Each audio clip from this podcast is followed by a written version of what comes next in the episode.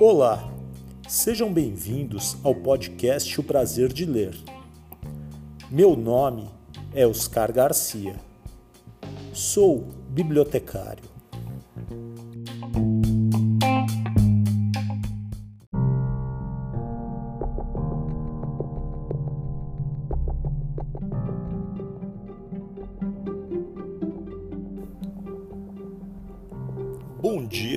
Você ouve o podcast de dia. Boa tarde se você ouve este podcast à tarde. Boa noite se você ouve o podcast à noite. E boa sorte se você está ouvindo este podcast de madrugada.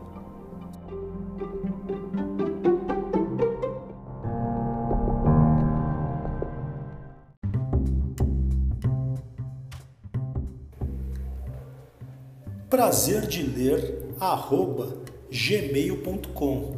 Este é nosso e-mail de contato.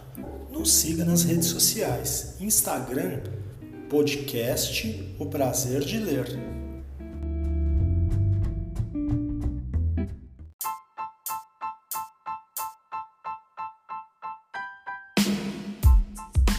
Saudações a todos. Eu sou João Fernando André escritor angolano, e você está ouvindo o podcast O Prazer de Ler com Oscar Garcia.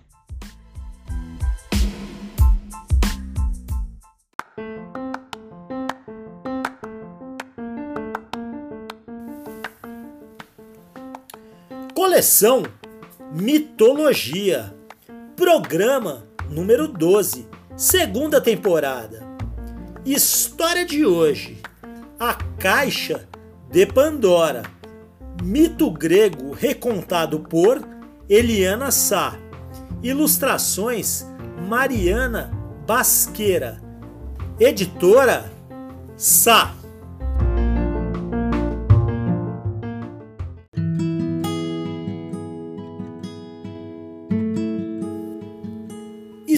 História de hoje: A Caixa de Pandora. Mito grego recontado por Eliana Sá. Editora Sá. Há muito, muito tempo atrás, esta era a história predileta das crianças gregas. Como acreditavam na existência de muitos deuses, elas se divertiam com lendas e aventuras em que os personagens eram deuses. E uma delas começa assim.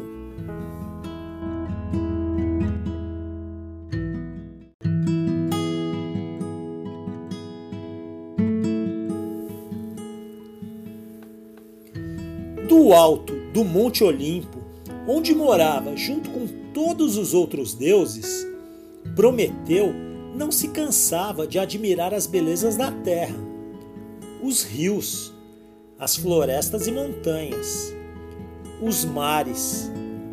Como se de lá não enxergasse nenhum ser que pudesse aproveitar de tantas maravilhas, pegou uma porção de barro e moldou uma pessoa. Essa pessoa ficou sendo o primeiro homem Prometeu queria mandar o homem para a terra, mas ele era um semideus. Portanto, não tinha tantos poderes e não podia dar ao homem uma coisa muito importante para que ele conseguisse viver na terra: o fogo. O fogo era um mistério sagrado, guardado pelos deuses entre as chamas do sol. Prometeu então armou um plano para capturar o fogo. Pegou uma vara muito, muito comprida, esperou a passagem do carro do sol, trazendo o dia, e zap! conseguiu acender a ponta da vara. Com uma chama acesa, desceu rapidamente até a terra e ensinou o homem a fazer uma fogueira. Quando voltou ao Monte Olimpo, Prometeu encontrou uma confusão armada. Zeus, o mais poderoso dos deuses, estava furioso e preparava um plano terrível para castigá-lo. Mandou que Hefaistos, o deus do ferro, forjasse uma mulher cheia de beleza. Depois que Hefaistos terminou seu trabalho, Zeus chamou os deuses para admirar a linda menina que havia sido criada. Era mesmo a linda do universo. Essa menina foi a primeira mulher. Os deuses escolheram para ela o nome de Pandora, que significa a que tem todos os dons.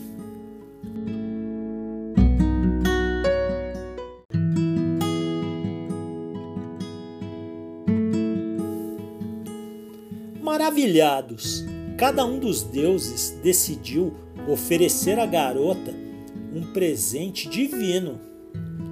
Palas Atenas vestiu-a com uma túnica mais branca que a neve e colocou na cabeça dela uma coroa de ouro, adornada com flores coloridas e perfumadas. Afrodite, a deusa do amor, ensinou a menina todos os seus encantos. Ter Psicore, a musa da dança, deu lições de comandar com leveza e elegância. Hermes disse-lhe como falar com graça e doçura, de forma que ninguém ousasse contrariá-la. Para completar todos os dotes, faltava ainda que Pandora recebesse o mais importante dos presentes, aquele que seria dado por Zeus, o deus dos deuses. Este presente veio na forma de uma caixa uma linda caixa de madrepérola, toda enfeitada, com pedras preciosas e muito bem amarrada, com fios de ouro. Pandora correu para abrir o pacote, mas logo foi impedida por Zeus, que, segurando as mãos da menina, falou com sua voz retumbante. Calma, Pandora.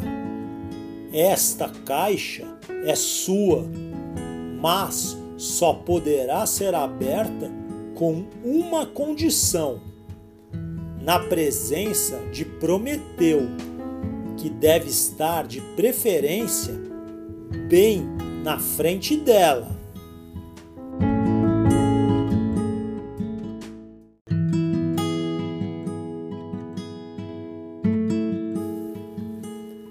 Que ordem esquisita!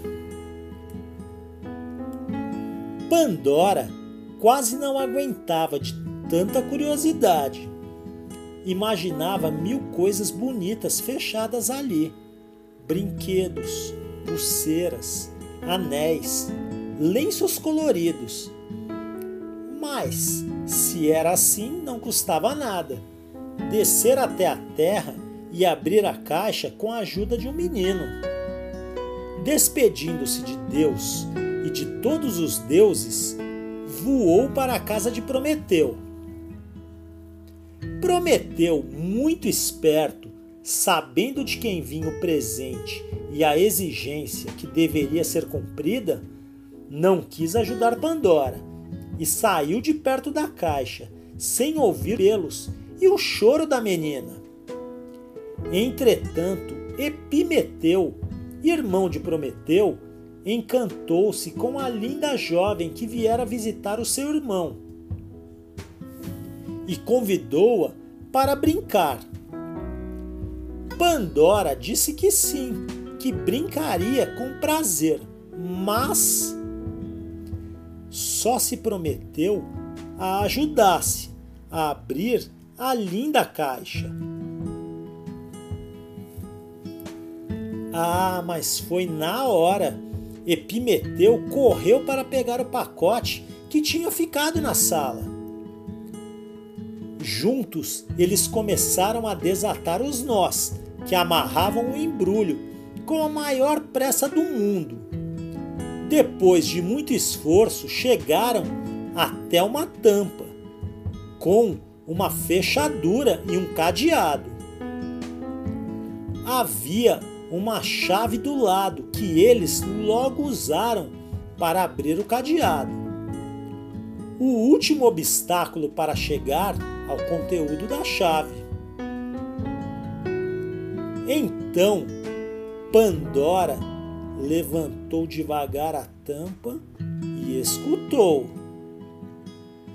Que estranho!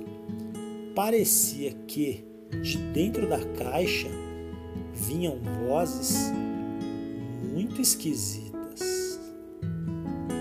Queremos sair, menina Pandora, queremos sair, queremos brincar com você. Elas diziam em coro. Pandora parou e pensou antes de se decidir de vez e acabou por levantar mais um pouco a tampa.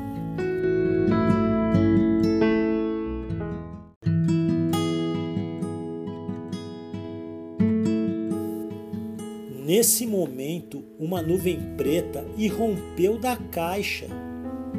Tudo ficou escuro como a noite. Estranhos ruídos encheram o ambiente. Trovões e relâmpagos eclodiram de repente lá fora. Aos poucos, Epimeteu e Pandora puderam enxergar por entre a escuridão.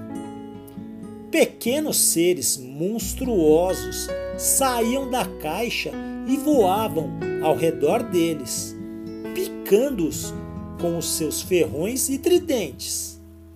Eles até que fecharam a tampa bem rápido, mas não adiantou. Os monstrinhos dançavam ao redor deles, pulavam, ameaçavam.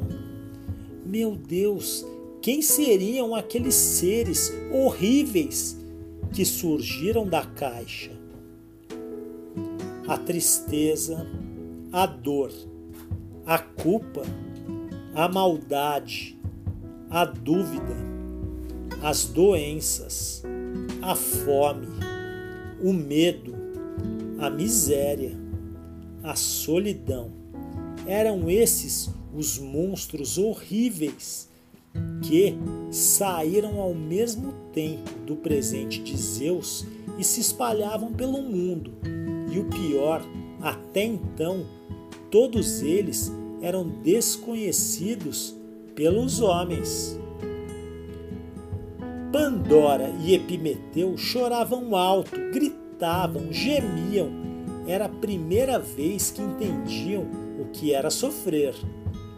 Atordoada e confusa, Pandora, que ainda ouvia umas batidinhas vindas da caixa, que parecia já estar inteiramente vazia. O que será que ainda sobrara lá dentro? Ai, que medo!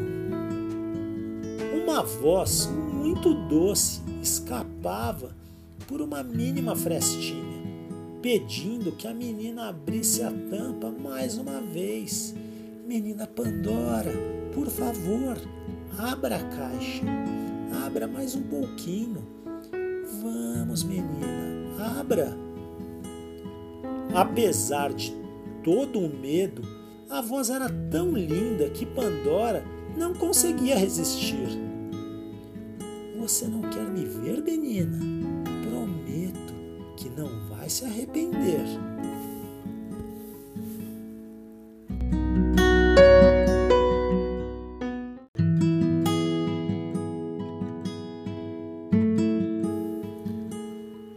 Pandora levantou a tampa devagar e parou maravilhada. contemplando o que estava no fundo da caixa. Uma linda pequenina mulher, leve como uma nuvem e luminosa como o sol, estava lá recostada. A mulher levantou-se com as mãos, foi acariciando as faces das duas crianças. Enquanto recebiam as carícias, os meninos foram sentindo desaparecer, como que por encanto, todas as dores que sentiam. Quem é você? perguntou a menina aliviada. Por que não saiu antes também? Ah, porque eu sou a esperança. Vamos, saia daí. Não, meninos, eu moro aqui dentro e nunca vou sair daqui. Com todos esses males e dores que agora se espalharam pelo mundo, vocês vão precisar que eu esteja bem próxima de vocês. Ah, e você sempre vai estar aí? É só abrirmos a caixa? Sim, e tenho uma boa notícia. Uma coisa muito boa vai acontecer para os dois. Logo, logo, logo. O que é? perguntaram ansiosos, o coração já se enchendo de alegria. Eu não posso falar, basta que acreditem em mim. E quando tudo estiver negro e difícil, lembrem que eu vou estar sempre aqui, dentro da caixa. Eu, a esperança. É por isso que, quando as coisas mais tristes acontecem, a esperança sempre vai aparecer para nos dar força e vontade de viver. Presa na caixa, bem dentro de nós, ela mora em nossos corações. Fim da história.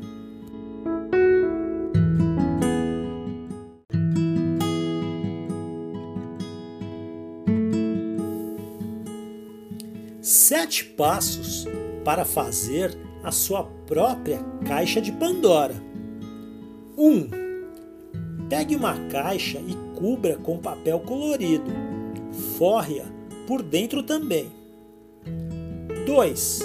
Desenhe em pedaços de papel os monstros que nos causam sofrimento, não somente a você, mas a toda a humanidade. 3 Dê nome a cada um deles, como você leu na história. 4. Coloque-os na caixa e feche-os lá dentro. 5. Agora desenhe uma esperança bem bonita. Abra a caixa e coloque a esperança lá no fundo da caixa. A esperança vai ficar sempre guardada ali. 6. Conte a história de Pandora para sua família e para seus amigos, usando a caixa como exemplo. 7.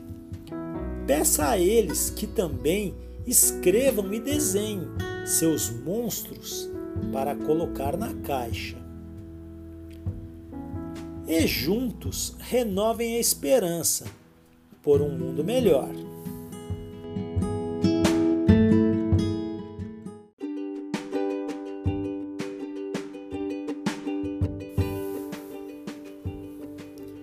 Aí, você gostou da história? A Caixa de Pandora, recontada pela Eliana Sá? Então, você pode ganhar o livro. O podcast O Prazer de Ler e a Sá Editora estarão sorteando três e-books do livro.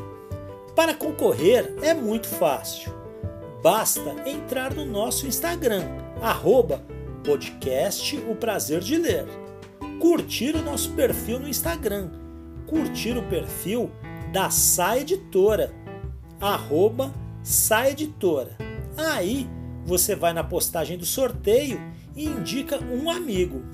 O sorteio vai ocorrer no dia 29 de maio. Você pode participar quantas vezes quiser. Boa sorte para todos e muita leitura sempre!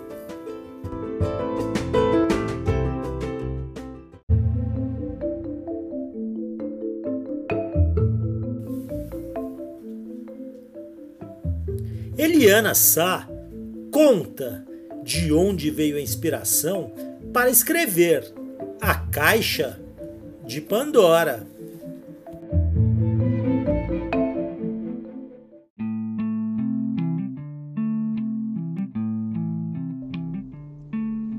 Olá, meu nome é Eliana Sá, sou jornalista e editora de livros e também escrevo livros para as crianças.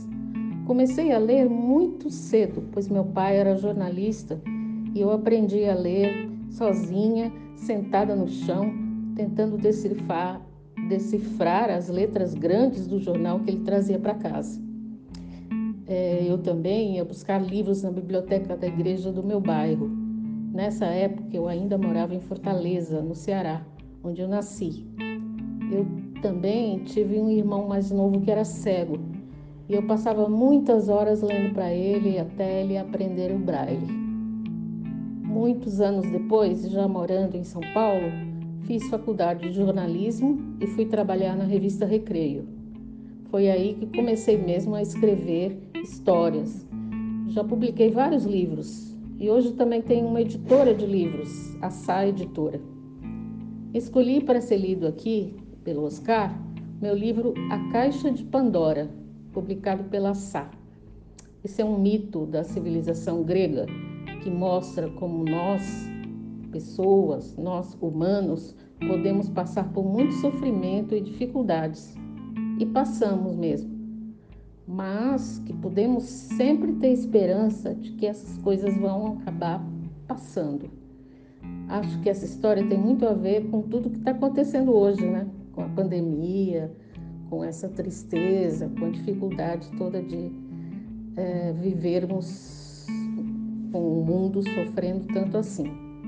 Depois de escutar a história, veja se eu não estou falando uma coisa bem real. É a história da menina Pandora. Ela descobre que há sofrimento, mas que também há esperança. Boa audição para vocês!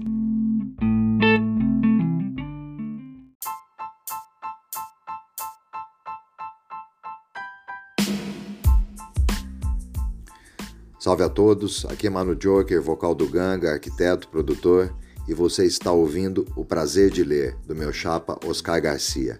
Mais livros e vamos nessa.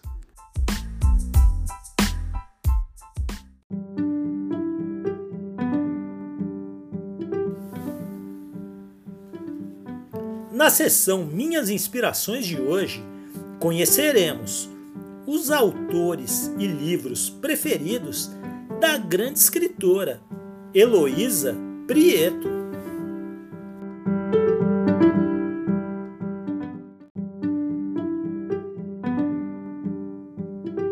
Olá, eu sou Heloísa Prieto e a convite do Oscar eu separei 10 títulos que eu gosto, dos quais eu gosto muito.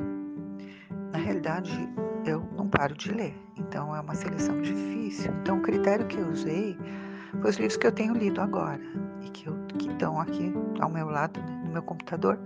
Eu tenho uma mesa grande, eu deixo pilhas de livros assim que eu vou sempre consultando para inspiração, para para retomar, né? Quando eu tenho assim um bloqueio qualquer, que aquela tela fica em branco e eu não sei da continuidade, eu normalmente paro e leio, porque na hora que eu ouço a voz de outro escritor uma voz querida, né? Imediatamente a minha voz passa a ressoar. Então eu vou falar dos livros que estão assim ao meu lado na minha cabeceira, né? E eu queria começar com Maria Altamira, da Maria José Silveira. É uma história muito intensa de duas mulheres fortes, duas indígenas, mãe e filha. E elas andam, elas se deslocam pelos meandros do Amazonas. O que é interessante é que às vezes é, ela ao mesmo tempo que ela tem um olhar antropológico, né? Então ela vai deslocar esse leitor, né, para esse cenário muita maestria, ela é, antes de mais nada, uma excelente contadora de histórias. Então, tem trechos assim de uma poesia oral incrível. É um livro que dá até assim, é um livro que seria bacana ler em voz alta em alguns momentos, compartilhar, porque você tem a sonoridade da voz que ela estampa nas páginas.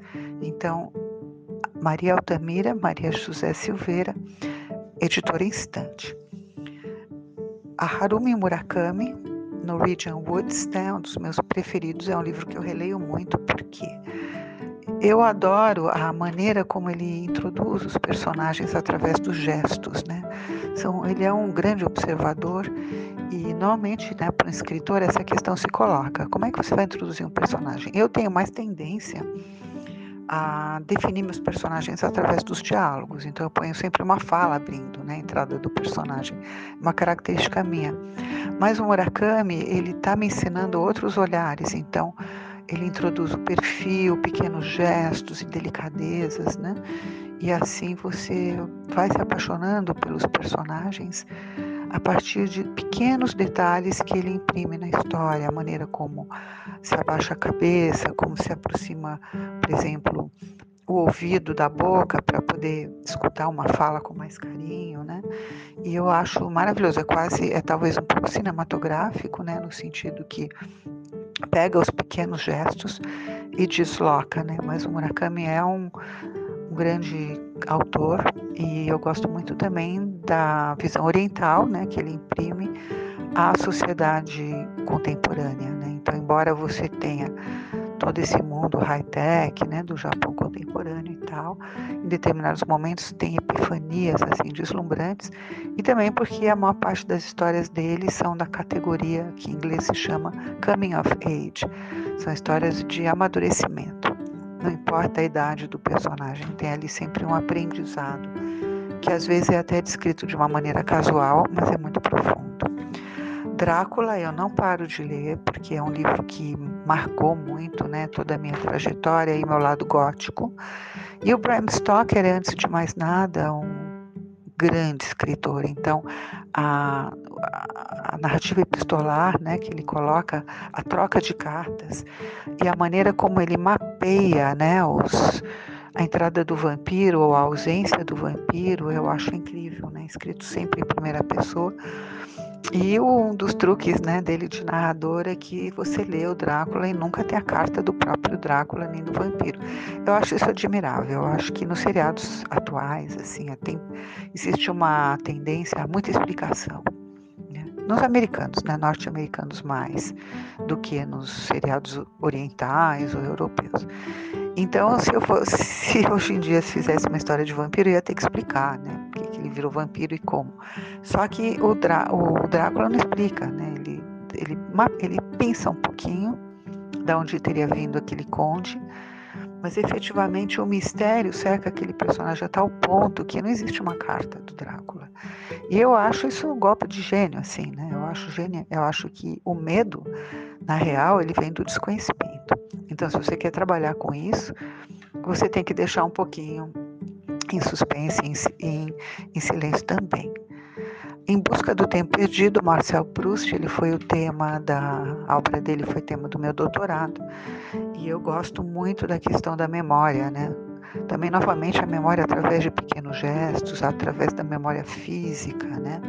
Ah, então é, é, muito célebre, né? A cena em que ele pega um, toma um, uma xícara, né? De chá e nesse momento ele se lembra de toda a sua infância. Então, Marcel Proust, na realidade, é o inventor do flashback, né? E é de uma delicadeza, de uma ironia. Ele tem uma prosa, assim, de monólogo interior com muita sofisticação, né? Páginas inteiras que são um parágrafo. No entanto, ele sabe contar uma história como se ele fosse a Sherazade da Mil e Uma Noites. Então, você vai lendo aquela narrativa super poética, sofisticada, mas você vai seguindo porque você quer saber o que acontece com os personagens.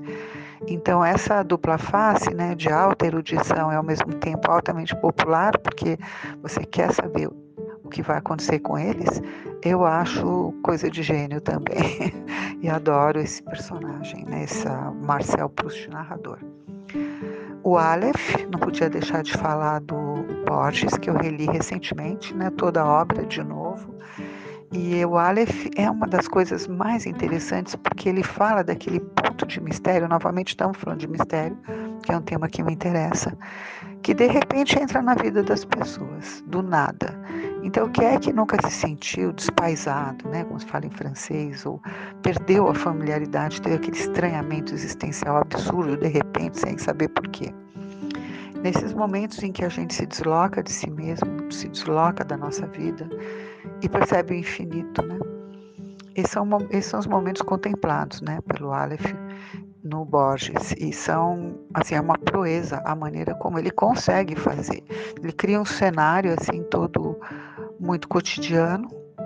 Então ele não, ele não dá spoiler, né? Você não imagina que aquele personagem ali que está ali numa vidinha, de repente ele vai ter uma imersão né, absurda no infinito. Então é muito original, porque normalmente as narrativas que falam do infinito, elas falam também a pessoa está meditando, ela foi para a Índia, ela viveu grandes coisas, né? E naquele momento ela acendeu uma vela e tal. Não, no caso do Borges, a pessoa é invadida pelo infinito. É, é uma coisa que ela não acredita que vai acontecer, faz meio de brincadeira, entra lá e tal. Então é absolutamente original e também tem um subtexto que eu gosto, porque diz que o infinito nos habita em alguns momentos. Não interessa se você busca ou não, não interessa a sua biografia, o seu desenvolvimento espiritual, um dia você está face a face com ele. Né? Outro livro que eu gostaria de citar, também um, uma bíblia para mim, é Pequenos Poemas em Prosa, do Baudelaire, e, e, tem exatamente a mesma postura, né, no sentido de desvendar uma realidade que a gente normalmente não, não, não, prestigia, né? Então, os pequenos poemas em prosa, eles nos desafiam muito. Eles são poemas também um pouco, são na realidade crônicas poéticas, que elas imprimem, assim, estranhamento na realidade, mas um estranhamento profundo, profundamente poético e com muita beleza, né? Então, você tem também um encontro, né, muito interessante do narrador com o príncipe das trevas. Não é um encontro assustador, é um encontro que se reporta até uma passagem da Bíblia, né? Mas é assustador no sentido de que ele está presente, né? Em toda a vida você tem um momento de escolha, né? Então esse é um, um conto primoroso, né, famosíssimo do Baudelaire. Só por ele já valeria o livro, mas os outros pequenos contos são igualmente maravilhosos. Então é o, o Baudelaire é um escritor que eu super recomendo, né. O Conde de Monte Cristo, né, eu adoro Alexandre Dumas, ele é uma das maiores influências para mim. E o Conde de Monte Cristo é uma das histórias, é uma história que eu conheci criança e que eu fui a vida inteira pensando nela que fala de traição, né, de alguém ser uh, articularem né, uma trama contra uma determinada pessoa. E por quê? Porque essa, esse personagem, que é o herói dele, é um herói que tem uma liderança natural. Então, ele não tem espaço real né, naquele momento, porque as lideranças naturais muitas vezes são destruídas ou tentam destruir. Então, é um tema milenar, né, sempre presente e escrito assim de uma maneira absurdamente boa, quer dizer, você não para de ler e não para de aprender, com destaque para o personagem do monge, que, que é o mestre né, do, do Conde Monte Cristo. E na realidade ele é um mestre falho, ele fala da, como você pode errar com as melhores intenções. Estou aqui dando um spoiler, mas eu acho importante porque esse tema do mestre que tem que ama seu discípulo e erra é um tema, por exemplo, da, da saga Guerra nas Estrelas, né? dos Jogos Vorazes. É um tema muito contemporâneo e o Alexandre foi naturalmente muito visionário. Também do Alexandre Dumas, Mil e Um Fantasmas.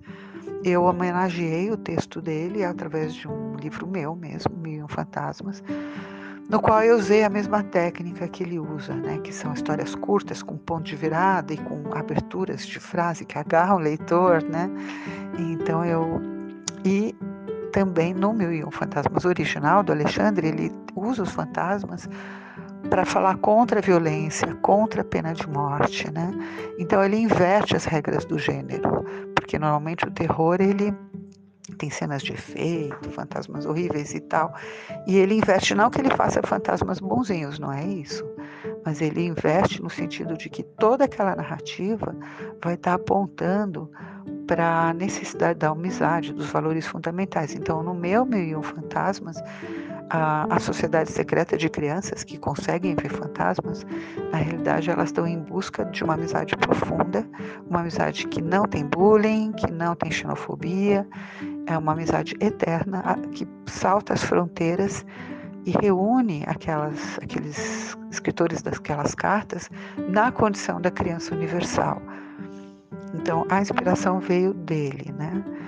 E finalmente a Clarice Lispector, Onde Estiveste de Noite. Né? Eu adoro esse livro, eu li toda a minha adolescência e recentemente eu reli outra vez. E ela também tem esse sortilégio do deslocamento. Né? Então hoje, na lista do Oscar, eu estou optando por essas, essa forma de escrita que é uma narrativa quase oral, todos eles, mas que elas trazem para um deslocamento mágico, né? São todos os autores que eu, que eu citei, começando pela Zezé, são Zezé é o apelido carinhoso, né? Que eu dou para Maria José Silveira. Eles são, na verdade, uh, Sherazades, né? Eles são narrativas terapêuticas, elas promovem uma cura na medida em que elas abrem o nosso olhar para aquilo que a realidade nos traz e que nós podemos, cada um a nossa maneira, tentar ir mudando. Espero que vocês gostem né, das minhas. Ainda ficou muito livro fora, naturalmente, e eu espero que no segundo momento eu possa trazer mais 10 e mais 30 livros, porque a leitura, para mim, norteia toda a minha vida.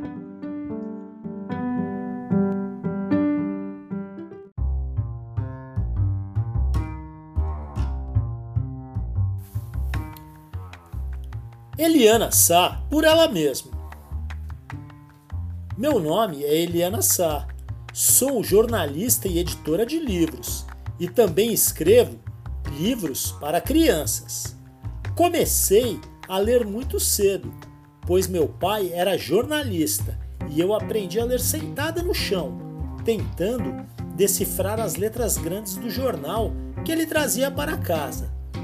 Eliana já publicou dezenas de livros.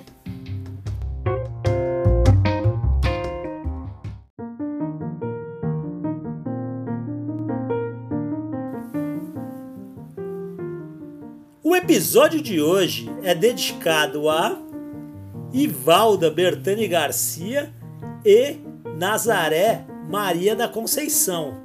Feliz Dia das Mães para as duas.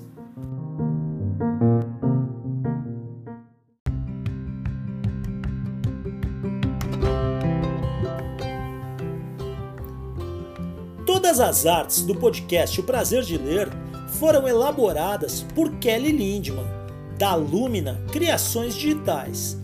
Para entrar em contato, no Instagram, arroba lumina.criaçõesdigitais.